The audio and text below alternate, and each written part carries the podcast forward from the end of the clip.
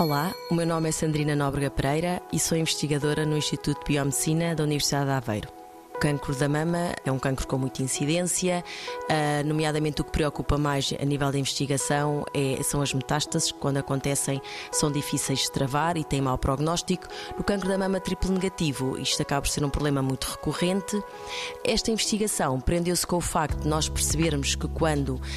as pacientes diagnosticadas com este tipo de cancro da mama apresentam níveis elevados de lípidos em circulação, que o prognóstico era mais reservado, os tumores maiores e maior maior incidência de metástases. E quisemos então estudar o mecanismo que estaria por detrás de dar esta potência de, de, de metastização e de invasão às células do cancro da mama por parte dos lípidos.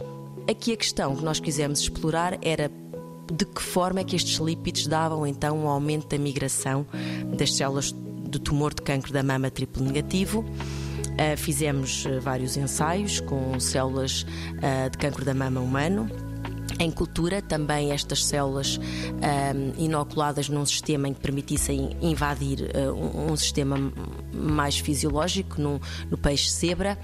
e começámos a perceber que havia muitas modificações a nível da mitocôndria, e, e depois exploramos mais ao detalhe uh, de que forma é que essas modificações na mitocôndria estavam relacionadas com o aumento de migração induzida pelos lípidos. Ou seja, acabamos por perceber que existe aqui uma cadeia de acontecimentos que pode ser útil no futuro para tentar intervir num contexto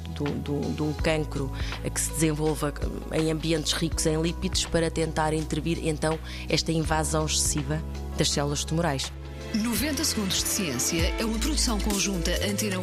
ITQB e FCSH da Universidade Nova de Lisboa com o apoio da Fundação para a Ciência e a Tecnologia.